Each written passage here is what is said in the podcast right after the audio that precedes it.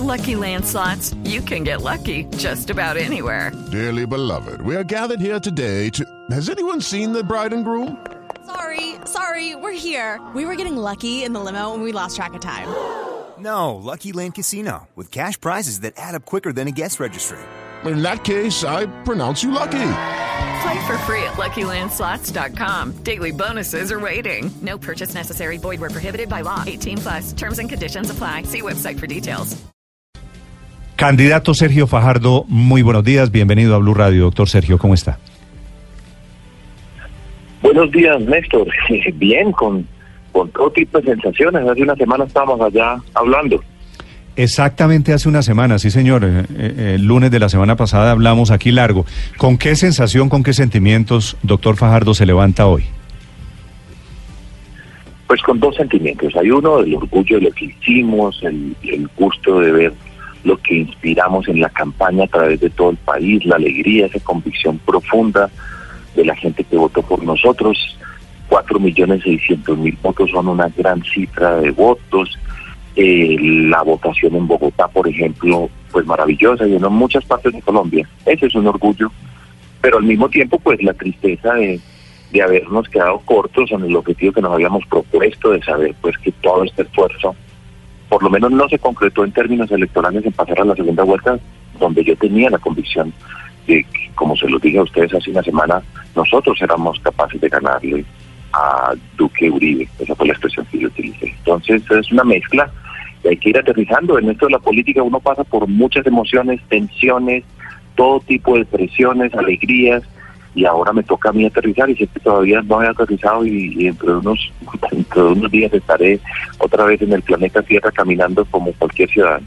Sí, cuando aterrice, para utilizar su expresión, doctor Fajardo, eh, ¿usted va a dar una señal para llevarse esos cuatro millones seiscientos mil votos hacia alguna de las dos candidaturas sobrevivientes? Te explico, Néstor, Néstor en qué estamos. Sí, señor. Nos- yo, yo fui el candidato de la coalición Colombia con el aval de la Alianza Verde, el Polo Democrático y el millón de firmas de compromiso ciudadano, el movimiento al que yo he pertenecido toda la vida. Y pues tenemos que conversar. Ayer cuando cuando vimos que, mm, que no podíamos ganar, nos estábamos reunidos Claudia López, Jorge Robledo, Antanas Mocus y yo, y empezamos a conversar. Ellos van a hablar en sus partidos, eh, tienen reuniones. Yo ahora empiezo pues a revisar la campaña, a aterrizar las cuentas, a mirar cómo quedamos por todo el territorio y empieza un proceso de aterrizaje, de, de conversar entre nosotros y ya después conversaremos pues de nuevo los, los integrantes de la coalición. Por el momento, conversar, entender las cosas y ya después en el momento que sea que consideremos conveniente pues hacer las manifestaciones que correspondan y explicar muy bien cuál es nuestra respuesta. Sí. Esta respuesta suya, doctor Fajardo, quiere decir, usted no se siente el dueño de esos cuatro millones seiscientos mil votos, sino que eso es un trabajo de equipo. Pues así siempre lo considero y, y sería un irrespeto decir que yo soy el dueño de esos cuatro millones seiscientos mil votos.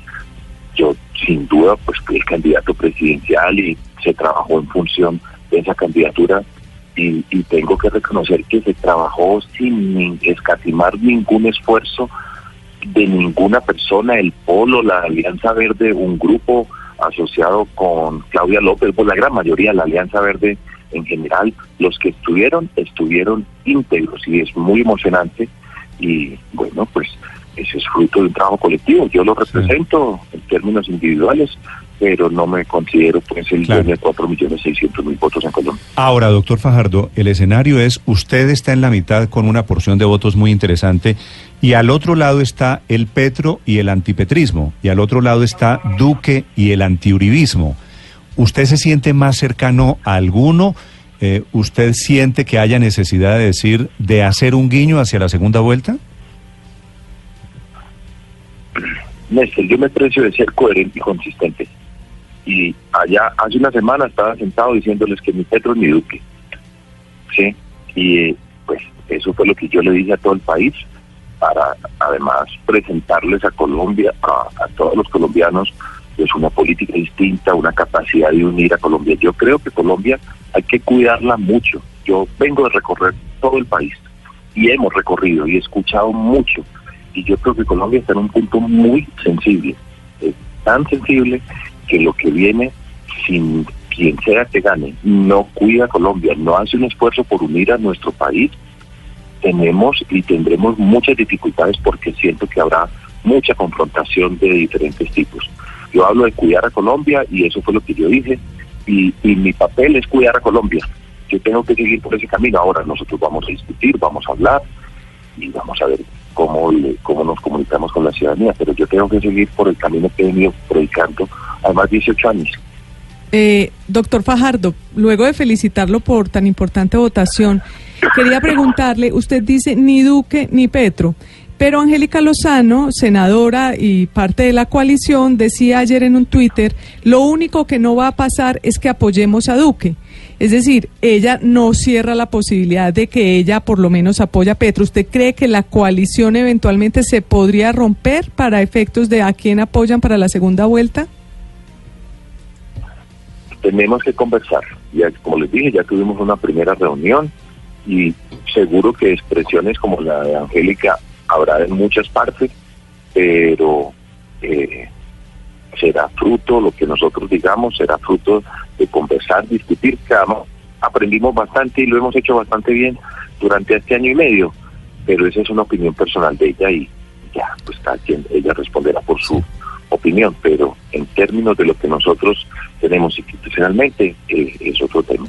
Doctor Fajardo, ¿existe la posibilidad de que al menos para la segunda vuelta esa coalición que lo llevó a usted a, a obtener más de 4.600.000 votos se divida? Quiero decir que el polo se vaya por un lado, que la Alianza Verde por otro y que se vayan eventualmente Compromiso Ciudadano por otro lado. Tenemos que sentarnos, repito, discúlpeme ser cansón pues con la misma respuesta, pero pero es la única que tengo y es la respuesta y es nos tenemos que sentar a discutir. Yo arranco a trabajar ahora con nuestro grupo, cada uno lleva a tener sus reuniones. Yo he sido respetuoso de las personas y, y a mí no me gusta eso de que tengo que hacer qué. Nadie tiene que votar por nadie, nadie tiene que estar donde no quiere estar Mm. y eso será parte de la discusión. Ahora, lo que sí tenemos, los que somos, los que tenemos responsabilidad política y somos líderes, tenemos que explicar y tenemos que mostrarle a la ciudadanía por qué hacemos las cosas, porque esa es la forma de tener la riqueza más grande que podemos tener nosotros y es que se llama confianza, que es lo que Sí. hemos venido Doctor Fajardo. durante tantos años. La opción de dejar a esos votantes y decir que cada uno vote por el que quiera, que cada uno, eso que se llama en política dejar en libertad a los electores, ¿a usted le suena? eh, Néstor, yo toda la vida, mi espíritu es un espíritu libre, ¿sí? Pero repito, estamos hablando en términos de, tenemos una coalición, aquí nos encontramos, nos presentamos el 20 de diciembre en la Plaza de Bolívar, presentamos un programa, presentamos unas listas al Congreso, presentamos un candidato presidencial. Así hemos actuado. Y esa es mi responsabilidad dentro de todo, dentro de todo este recorrido. Yo no tengo la menor duda además que si nosotros somos capaces de unirnos, de sacar la esencia de todo este trabajo hecho durante un año y medio en las elecciones del 2019, que empiezan desde el, el 18 de junio ya empiezan las elecciones, en las elecciones del 2019 nosotros tenemos la posibilidad de tener un impacto muy grande en la política local y regional por toda Colombia. Tenemos mara- gente extraordinaria por todos lados, jóvenes que han entrado a participar en política, que creen en la política, que creen que la política no tiene que ser una palabra que deshonra a las personas que las practicamos. Entonces, tenemos muchos retos, o sea, estamos en un punto eh, bien crucial, pues para el país, por supuesto, pero nosotros, eh, dentro de la coalición Colombia, lo que hicimos también es un punto muy crucial porque se está jugando no solamente el 17 de junio, sino lo que sigue en el 2019 y la posibilidad de que este proyecto político y con una nueva generación avance como yo creo que pueden avanzar. Eh, precisamente le iba a preguntar sobre eso, doctor Fajardo, porque usted ayer decía que desde hoy empezaban a pensar en las elecciones del 2019. En el caso de Bogotá, por ejemplo, dos de las figuras más importantes de esta coalición, Antonio Navarro Wolf y Claudia López, están intentando, eh, o uno pensaría están intentando llegar a la alcaldía de Bogotá. ¿Ya eso lo han conversado? ¿Han tenido alguna resolución al respecto? ¿Irían los dos al mismo tiempo? ¿Qué nos puede contar del tema? Ni una palabra, María. No hemos hablado ni una palabra sobre eso y a mí me gusta ir en paso por paso. Tenemos que resolver las cosas que tenemos que resolver, tenemos que revisar a toda Colombia, porque es que yo siento una responsabilidad muy grande. Siempre la he sentido. Cada persona que vota por uno, uno tiene una responsabilidad con esa persona. Y con toda la gente que ha trabajado por todo el territorio. Recuerden que esta coalición empezó antes de ya tener la cuajada en Yopal Casanare, cuando logramos derrotar allá, en ese momento, al uribismo, al centro democrático, con un alcalde que fue elegido en elecciones extraordinarias porque estuvimos unidos. Y como Yopal Casanare hay muchas, mucha parte en Colombia que tiene gente aquí que puede gobernar. Y ese es pues el reto, no, no partirnos.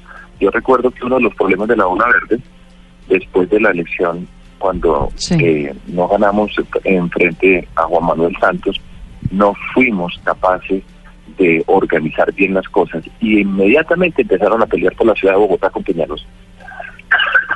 Precisamente, doctor Fajardo, ¿siente usted que Mocus y Claudia López le cumplieron en Bogotá, que Robledo le puso votos en el eje cafetero, pero que definitivamente el polo le dio la espalda en el resto de lugares donde ganó Gustavo Petro? Paola, yo creo en lo que trabajamos y todos los días de la campaña me tocó responder por Jorge Robledo. Y, y, siempre dije lo mismo y después de terminar digo lo mismo. La gente que trabajó con Jorge Robledo fue disciplinada, leal, entusiasta y trabajaron muchísimo. Otras personas del polo escogieron su camino y como yo siempre les dije, nadie tiene que estar donde no quiere estar. Mm. Y, y lo que hicimos fue extraordinario con los que participaron y yo soy una persona eh, que, que reconoce la lealtad y particularmente política porque esto es de mucho trabajo. Aquí no había nada para darle a nadie, solo convicciones y ideales y sueños. Aquí no había la motivación económica, pues prácticamente todo el mundo tenía que poner sus suelas para poder avanzar, máximo mandar por allá para llevar unos un transporte para ir a repartir unos volantes por en alguna esquina. Pero pero yo creo que trabajaron muy bien y trabajamos muy bien y eso es un orgullo y por eso es que yo puedo estar tranquilo en la vida y esos cuatro millones seiscientos mil votos significan mucho para Colombia, significan la lucha contra la corrupción, la apuesta por la educación, por una política diferente, por unir el país y ese, ese es el mensaje y gracias por el voto. Sí. Doctor Fajardo, una pregunta final. Usted me dice, en el tema de, de la segunda vuelta no han tomado una decisión, lo van a hablar, seguramente va a haber algún anuncio eh, seguramente más pronto que tarde. En el tema personal suyo, ¿usted qué quiere hacer de aquí en adelante en política? Uh, eh, Néstor, yo dije, y lo he dicho públicamente, que esta era la última campaña en la que yo era candidato. Sí, de acuerdo. Eh, y yo lo he dicho públicamente y no lo dije por, pues, sino porque esa es mi, mi convicción. Ahora, yo sé que tengo que jugar un papel de acompañar a muchas personas que han trabajado, que trabajan por uno y, eso no es, ahí está el poderoso, el doctor, el señor tan importante y todos los otros súbditos, nada. Yo tengo una responsabilidad con todas esas personas. Yo voy a seguir trabajando, espero, me tengo que reinventar, pues yo voy a empezar a trabajar para, para el aterrizaje bravo, porque uno pasa por una ola tremenda donde todo el mundo lo ve, todo el mundo le quiere tomar una foto y dentro de poquito pues ya nadie se va a dar cuenta que va caminando uno por ahí. Mm. Entonces, pero eso está, así es la vida y así tiene que ser la política y no, yo no he vivido de la política, entonces yo me tengo que reinventar, seguro que voy a trabajar en la educación, voy a trabajar el tema de liderazgo y liderazgo político para que muchas personas puedan crecer y pues ahí voy, pero no tengo más planes, yo tengo que trabajar, siempre he vivido de acuerdo a lo que yo trabajo, yo no he sido un funcionario de la política y bueno, pues eh, voy a trabajar, voy a buscar. Pero en este, en este momento, digamos, es, es muy temprano, porque usted me dice todavía no ha aterrizado. Hoy usted quisiera volver, volver a aspirar a algo, a una candidatura, a una alcaldía, a una gobernación? No, esa es mi, mi respuesta en esto. Y yo he pensado sobre todo esto. Mm. Y lo digo, y yo sé que el poder muchas veces significa que uno puede eventualmente acceder a algo y eso le da poder, pero yo he dicho, yo no vuelvo a ser candidato, eh, pero apoyaría a muchas personas y yo vivo agradecido pues, con esta vida que he tenido, con la vida política, pública y, con, y soy responsable con todas las personas que nos han apoyado. Pero usted sabe lo, lo difícil, lo difícil líderes. que va a ser que usted mantenga no quiero ser candidato a nada después de sacar 4.600.000 votos? Pues ahí hay un millón de candidatos entre esos 4.600.000 votos y los tenemos que apoyar y yo tengo que apoyarlos y tengo que abrir las puertas del liderazgo y aportar para que puedan crecer muchísimas personas. Eh, pero bueno, pues por lo menos salimos con la cabeza en alto, digna, con el orgullo de lo que hemos hecho y que después de todo este esfuerzo, pues haya mucha gente que quiere estar en la política y eso es honrar este país y es honrar lo que yo he dicho tantas veces, la ética, el compromiso con una sociedad y hay muchísimos líderes y, y pues tengo la responsabilidad de ayudar a que esos muchísimos líderes avancen porque pues siempre se necesita un profesor. Sí. Anoche fue muy elogioso, en, sobre todo en el tema de educación, de sus programas de educación, el doctor Iván Duque. ¿Qué pasa si eventualmente Duque llega a la presidencia y le dice, doctor Fajardo, montemos el tema de educación desde mi gobierno en su condición de ministro? ¿Usted estaría dispuesto a colaborar o no colaboraría? Felipe, pues yo acabo de decir que yo no, yo no voy a estar dentro de esa vida pública, política. Las propuestas nuestras están, son públicas, pero, pero yo tengo un camino y ya les dije, yo me tengo que reinventar, tengo que aportar a la gente que no que me ha acompañado durante todo este tiempo, a que toda esa cantidad de líderes que hay en todo el país crezcan y avancen y esa es mi primera responsabilidad. Ahora, donde yo esté en la vida, yo ahora, pues finalmente en la campaña ya todo el mundo se reclamaba profesor, ¿sí? Mm, que es muy distinto sí, ser sí. profesor a dar una clase o un curso, pero es que yo escogí la educación y por eso estoy aquí hablando con ustedes, porque yo escogí mi vida es la educación y no dejará de ser mi vida en lo que me quede. Y entonces yo con ese equipaje voy, pero, pero yo tengo que establecer una ruta de acuerdo a lo que nosotros hemos construido, lo que hemos avanzado y tengo una responsabilidad muy grande con todas las personas que nos han apoyado. Y también es muy distinto ser profesor a ser rector. ¿Es cierto que se iría de rector de AFIT? no, no, a mí nadie me ha ofrecido la rectoría de ninguna universidad en la vida. Mm. Hasta el día de hoy, nadie me ha Pero lo ofrecido pensaría. ninguna rectoría. Pero yo, pues, yo quiero estar dentro del mundo de la educación y yo también lo dije, yo quisiera ser rector, pero rector ¿por qué? No es por un capricho ni, ni no porque fíjense ustedes la, lo que pues, voy a compartir con ustedes lo que yo pienso. Sí. Yo llevo 18 años y medio desde que salí de la Universidad de los Andes y de la Nacional a la calle. Y llevo 18 años y medio en la calle en el sentido de la política y lo público. Pero he aprendido muchísimo. Yo he viajado, he aprendido, he conocido personas, he enfrentado problemas, hemos resuelto problemas, hemos avanzado, transformado una sociedad. Yo he aprendido muchísimo, muchísimo en la vida. Y entonces, volver a la universidad como rector es la oportunidad de trabajar con profesores, con estudiantes, eh, con toda esa comunidad académica y llevar a ese mundo todo lo que yo he aprendido. Es como volver a la casa. Es, es como volver a la casa, pero después de un viaje muy largo y uno regresa con todo lo que aprendió. Esa es la figura que yo tengo en la mente. Vamos a ver si la vida me da la oportunidad, pero pero bueno, recuerden lo que les decía ahora a Néstor, todavía tengo que aterrizar, yo todavía voy en la nube. Sí. Todavía estoy con un montón de celulares encima, con, con selfies y fotos y con todo esto que está pasando, pero en términos personales tengo que aterrizar y en términos políticos es muy pronto. Y en términos personales, esto es lo que se llama el guayabo. Estamos en el día, en el día después, después de toda la, la jornada electoral de ayer. Profesor Fajardo, ha sido un gusto eh, acompañarlo, seguir su campaña. Siéntase orgulloso de esos cuatro millones seiscientos mil votos. Sospecho que volveremos a hablar, porque como, como dijo Maturana, usted perdió, pero usted ganó también un poco. Bueno, Néstor, a ustedes muchísimas gracias por permitirme hablar con tantas personas a través de Blue, el cariño, y bueno, y gracias a todas las personas que nos están escuchando, se puede.